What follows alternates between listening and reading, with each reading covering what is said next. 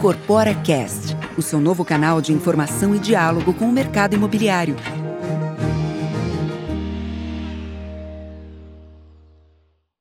Olá, eu sou Emília Bisotto e começa agora mais um episódio do Incorpora Cast, o seu canal de informação e diálogo sobre o mercado imobiliário.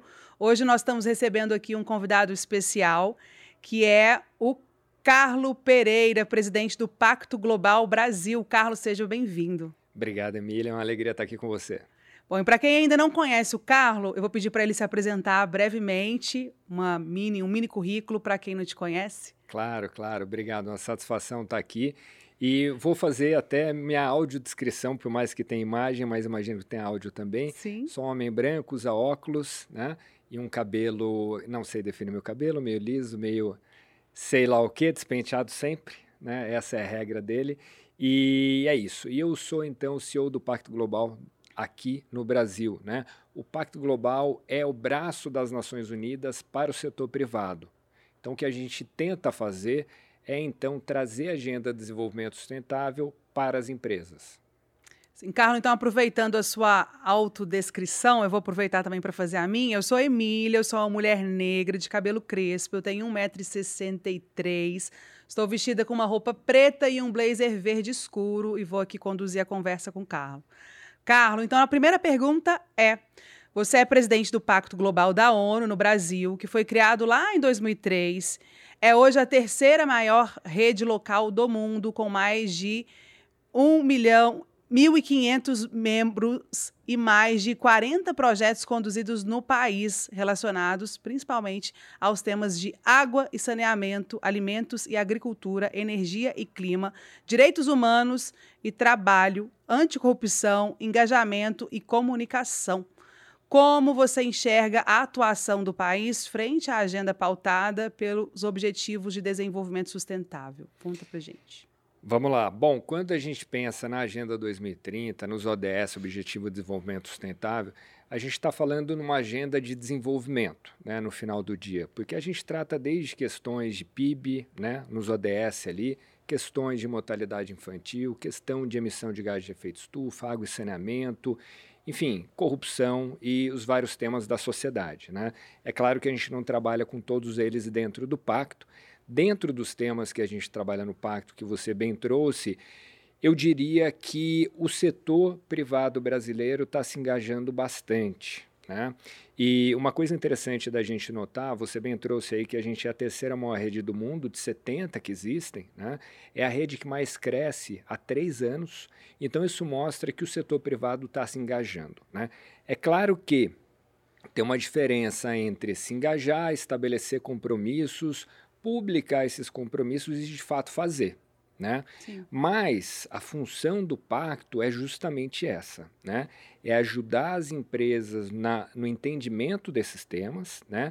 No estabelecimento dessas metas e a gente também monitora essas empresas, né? Então isso que a gente faz e nesse sentido a gente vê então um engajamento cada vez maior. Carlos, você falou de monitoramento. Como que funciona esse monitoramento dessas, nessas empresas? Conta um pouquinho. Depende do tema. Né? Então, por exemplo, um tema super importante hoje em dia é a questão do clima. Né? Então, a gente representa na América Latina o SBTI, que é o Science Based Target Initiative, que é a iniciativa do Pacto Global e outras organizações, CDP, WWF, WRI, que é para estabelecer metas de neutralidade de carbono baseado na ciência. Né? E nesse sentido, essa organização internacional, então, faz o um monitoramento. Né? Outras iniciativas que a gente tem aqui, vou citar duas só, só para exemplificar. Uma que é, então, estabelecimento de metas de mulheres em cargos de alta liderança. Né? Então, a gente quer até 2030 que o Brasil tenha mais 11 mil mulheres em cargo de alta liderança, acima de diretoria. Né? Para isso, a gente precisa que as empresas estabeleçam metas de 50% até 2030. Né? É ruim falar isso, principalmente para uma mulher. Sim. A gente deveria estar no meio a meio já, né? mas a média é 11%, então é um salto muito significativo. Né? E a gente que monitora diretamente ali no pacto com uma coalizão de outras organizações, como por exemplo a ONU Mulheres. O outro tema só que eu traria é a questão étnico-racial, né? Então, a questão étnico-racial, a gente tem muitos parceiros também, mas tem uma sociedade ali, porque não com CET, né? que é uma ONG que trabalha com esse tema há muito tempo. E o que a gente faz ali, primeiro, né, como estabelecer a meta, já difere de mulher, porque mulher, a gente tem uma média de 52% no Brasil e todo lugar é mais ou menos assim. Pessoas negras não. Né? Então, Salvador, a gente tem mais de 80%, Florianópolis a gente tem 10% mais ou menos, 11%, 12%. Né? Então não dá para a gente querer falar assim, olha, ali em Salvador a gente vai querer ter 50% né, de pessoas negras em cargo de liderança e também 50% em Florianópolis. Não faz sentido. Então o que a gente tem que ver é fazer esse censo dentro da empresa, considerando as regiões nas quais ela está inserida, e então estabelecer essas metas e a gente, junto com o CET, a gente monitora. Um recorte, então, regional para poder validar de que forma vai ser feito. É isso aí. Carlo, a Agenda 2030 é o plano de ação global firmado por 193 países membros da ONU para erradicar a pobreza e a, a promover vida digna a todos. Quais os novos desafios para o mercado e as instituições privadas frente a essas premissas? Conta para gente. Os desafios são muitos, né? E o que a gente tem visto, a gente está num momento bastante difícil, né? numa Sim. quadra da história bastante complicada, né? Então, desde, por exemplo, a questão da guerra, que a gente está né, tá passando por uma guerra que está complicando bastante, enfim, o mundo como um todo em várias questões. Também a questão da pandemia, né? E pandemia é essa que provavelmente a gente vai ter outras, né? Até por conta da mudança do clima, Sim. que é uma coisa que já se instalou. Então não é que a gente vai sentir os efeitos, a gente já está sentindo muito claramente. Né? Então, nesse cenário que a gente tem que atuar nesse cenário que as empresas têm que cooperar. Como você disse, a agenda, apesar dela ter sido feita dentro das Nações Unidas, no âmbito das Nações Unidas, diferente de outras agendas, ela teve governo, mas também teve a sociedade civil participando ativamente, né? organizada e, e, e a pulverizada também, né? porque tinha como você contribuir remotamente, e também as empresas, as empresas também contribuíram. Né? E por que a ONU fez isso? Fez isso porque entendeu que assim só governo não vai resolver. Sim. A gente precisa de todo mundo trabalhando junto. Tá? E aí no Brasil que eu vejo, quando a gente fala nos ODS, como eu te falei, tem um ODS ali para clima, tem um ODS água e saneamento, tem um ODS para um monte de coisa. Né?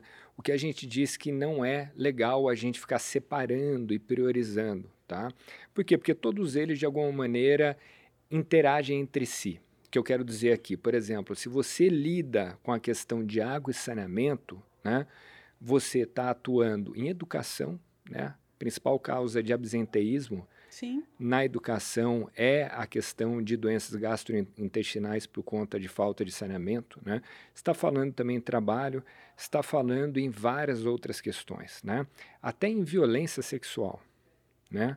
Então assim, está falando de várias questões que acabam sendo afetadas. Agora, ao mesmo tempo, a gente fala que tem os aceleradores da agenda. Tá? Então, no Brasil, certamente água e saneamento é um acelerador da agenda. No Brasil, certamente educação é um acelerador da agenda também, assim como vários outros temas. Né? E nisso, e para finalizar a resposta, nisso a gente vê uma demanda clara da sociedade, né? tem a pesquisa Barômetro da Confiança que eu gosto sempre de usar, que pesquisa em 33 países e a média é similar né, no mundo todo e no Brasil não é diferente. 80% das pessoas querem que a liderança empresarial venha à frente para debater temas que não necessariamente estejam atrelados ao negócio, tá? Ou seja, porque é uma liderança reconhecida. E, ao mesmo tempo, e por consequência, 80% das pessoas querem que as empresas atuem nessas questões. Né? Então, querem que a empresa atue na questão de desigualdade, de renda, sem contar a questão de desigualdade de gênero, desigualdade racial. Né? Então, é um momento que, e assim, tem que tomar muito cuidado, não tem que, claro, fazer o papel do governo, mas as empresas têm que, estão sendo convocadas para ter uma atuação cada vez mais sistêmica, eu diria. Conta então como que funciona essa mobilização da Pacto Global Brasil a esse respeito? A respeito dessa consciência das empresas, da sociedade como um todo, dessas urgências todas que a gente já disse aqui. Sim. O pacto ele trabalha de duas formas muito claras, né? Uma forma que eu diria individual, tá? Que é ajudar a empresa a entender a, a empresa e a liderança daquela empresa, tá? A entender aquele tema e trabalhar dentro de casa. Esse é um ponto, tá? Para quê? Para que a gente consiga atingir aquelas metas que eu comentei, né? E a outra maneira é coletiva. Coletiva de qual maneira? Por exemplo, a gente tem o que a gente chama de ações coletivas anticorrupção, né? que inclusive a Brain que é signatária. Né? E o que significa isso? São ali profissionais de compliance e CEOs dessas empresas reunidos para debater o dilema de corrupção e não só debater, mas também tomar ação com relação a isso. Né? Então, esse é um exemplo. E aí, só para finalizar, um outro exemplo são projetos, como você bem disse no início, mais de 40 projetos, que são ou projetos que a gente importa de algum lugar e traz aqui para o Brasil, ou projetos que nascem aqui de alguma empresa ou da minha equipe no Pacto Global, né? por exemplo, Blue Keepers, Blue Keepers que é um projeto de economia circular em oceanos, né? Então ele nasceu de uma empresa que viu que fazia sentido, a gente levou para o coletivo de empresas, como você bem disse, a gente é uma rede, Sim. né? E aí esse coletivo falou, olha, quero tocar. Hoje é um projeto grande que está sendo exportado para outros países, que envolve várias agências da ONU, envolve várias empresas, agências de cooperação, enfim, tem um universo bastante grande de instituições, universidade. Sim, a Carlos, ainda falando sobre isso, você acredita que a pressão social, principalmente dessa nova geração que está vindo, dos jovens, que cobram ações sustentáveis em prol do meio ambiente, tem surtido efeito frente às empresas públicas e privadas para assumirem compromissos com as ODS? Não tenha nenhuma dúvida com relação a isso. Né? O que a gente vê tem duas, duas linhas de discussão nesse sentido. Né? Uma linha que diz que, na verdade, o que importa é o espírito da época, né? o Zeitgeist, ou seja, que, independente da minha geração, hoje em dia a preocupação com o meio ambiente é muito grande, ou com questões, por exemplo, a questão de misoginia, a questão étnico-racial, várias questões. Né? É, a gente tem, de fato, um outro conjunto de valores do que a gente tinha 30, 40 anos atrás, né? do que tinha 10 anos atrás. A outra linha é que, assim, independente do espírito da época, dos valores que estão naquele determinado tempo, né, é, período de tempo, existe sim uma diferença entre as gerações. E é isso que a gente vê. Né? Os dados comprovam isso, que assim, os baby boomers há 20 anos atrás pensavam de um jeito de meio ambiente, hoje pensam diferente, mas a geração Z pensa de um jeito de muito maior cuidado com o meio ambiente ou questões de sustentabilidade em geral. Né? Então, né, a, a, hoje o pessoal já nasce com sustentabilidade embutido. Com né? chip, né? Exatamente. E a que se deve a isso, na sua opinião? Essa, essa evolução mesmo, né, de geração para geração, a que se deve a isso? Você acredita aí, dentro da sua experiência, do que você acompanha, inclusive, a respeito de pesquisas? Olha, nada nasce do acaso. Né? Eu, por acaso, sou químico de formação. Tudo é um acúmulo de conhecimento no final do dia. Né? Então, essa discussão não começou agora. Essa discussão começou há muito tempo. Né? Por exemplo, a primeira convenção da ONU pensando em meio ambiente foi de 72. Então, a gente acabou de, esse ano, teve um evento em Estocolmo para falar dos 50 anos da conferência. Né? E eu diria que assim, é, a velocidade, infelizmente, principalmente em clima, é muito inferior ao que a gente deveria estar. Tá. Né? Sim, é. Hoje a gente vê, por exemplo, ainda o Fórum Econômico Mundial fala para a gente cumprir o gap com relação de gênero, homens e mulheres, a gente vai levar quase 200 anos. Não é admissível. Né?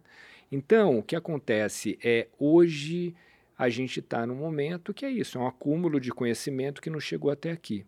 Mas a gente tem que avançar muito mais em vários dos temas e numa velocidade muito maior. Uhum. Fato é, para finalizar essa parte, que assim, é... hoje as novas gerações têm muita clareza dessas questões, tá? E são novas gerações que geração Z, milênio, já está no poder, né? Seja instituições públicas ou privadas, né? A geração Z está chegando aí. Tem o que chamam no mercado financeiro de a grande transferência. então que seria 70 trilhões de dólares, cada organização fala uma coisa, 70 trilhões de dólares que vão passar dos baby boomers para os millennials para frente, entendeu? Então isso tem um poder muito grande de mudar muita coisa. Muito bom. O Brasil é passível, você acha que o Brasil é passível de se tornar um dos líderes da agenda ESG? Completamente, completamente. Né? Tem várias questões. Primeiro, quando a gente fala, está é, tá muito claro, né? existem estudos e mais estudos comprovando que, por exemplo, uma necessidade que empresas e países têm é diversidade. Né? Então, a diversidade ela traz inovação e, com isso, ela traz um retorno melhor para as empresas, para o país, seja lá para o que for. Né? E o país é bastante diverso. Né? É, hoje a gente está fazendo essa discussão cada vez mais abertamente, né? É, no sentido de dar clareza para a discussão, né? E, e, e, não ficar com, com, com, desconsiderar racismo estrutural, etc, etc. Hoje a gente está conseguindo finalmente fazer um pouco mais essa discussão, por exemplo. Né? É, com relação à vocação natural do país, né, a gente já tem, de fato, pensando em G20, né, a melhor matriz energética com relação à energia renovável, a melhor matriz elétrica. Né? A gente tem uma biodiversidade gigantesca. Então, o Brasil tem tudo para liderar essa agenda. Né? Questões trabalhistas, a gente tem um conjunto de legislação trabalhista que é muito progressista, é muito mais forte do que mesmo países desenvolvidos. Né? Uhum. Ou seja, tudo isso que hoje a humanidade analisa na contemporaneidade, né, é, a gente ou é avançado ou tem condição muito clara de ser líder. Estruturalmente dizendo também. Né? Estruturalmente né? dizendo. Sim, Carlos, agora a Abrainc assinou ainda há pouco o compromisso pelo Pacto Global Brasil, que afirma o comprometimento com as premissas ESG. Gostaria que você comentasse sobre esse momento e mais esse compromisso firmado. Muito importante, muito importante. A Brainc já fazia parte do nosso MISEC, que é um movimento de integridade para o setor de construção e engenharia, né, para analisar a questão de corrupção, de integridade no geral. Já tinha dado espaço e agora dá o passo de aderir ao Pacto Global. Né? É, até contar como se dá isso, que é uma coisa bonita simbolicamente. Né? É uma carta que o França, então, assina e é uma carta enviada ao secretário-geral das Nações Unidas. Né? Então, ali ele se compromete com os ODS e se compromete também a reportar o avanço dentro dessa agenda. Né? E, de novo, eu, é, muito honestamente, sou de uma escola da sustentabilidade que acredita que sustentabilidade ela é boa para o negócio.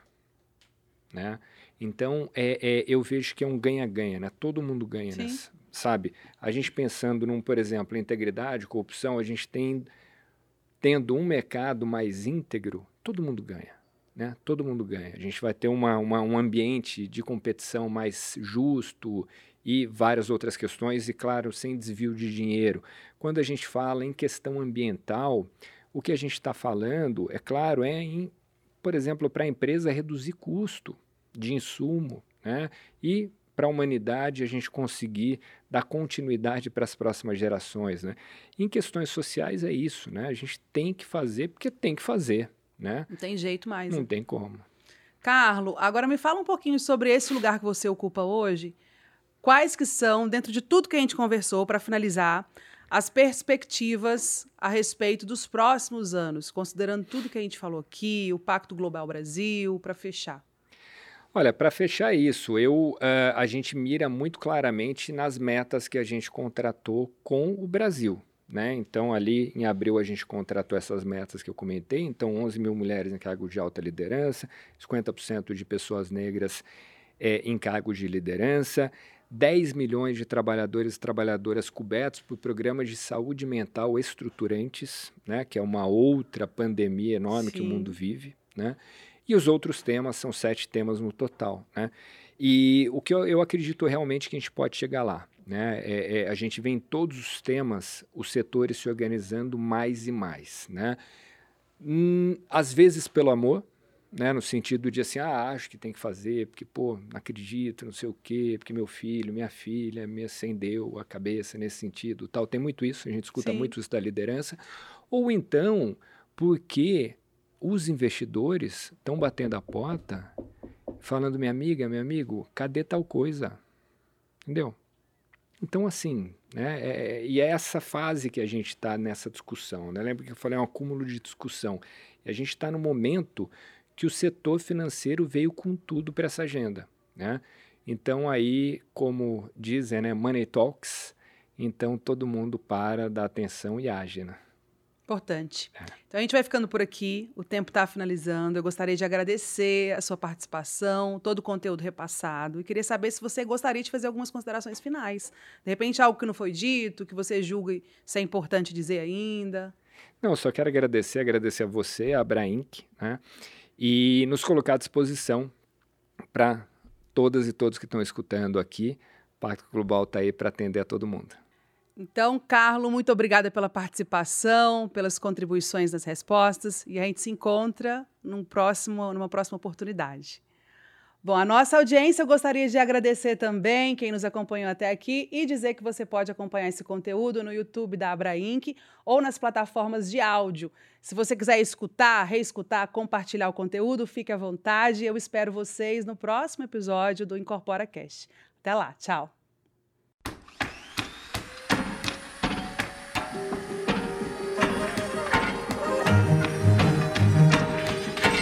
Incorpora Cast, o seu novo canal de informação e diálogo com o mercado imobiliário.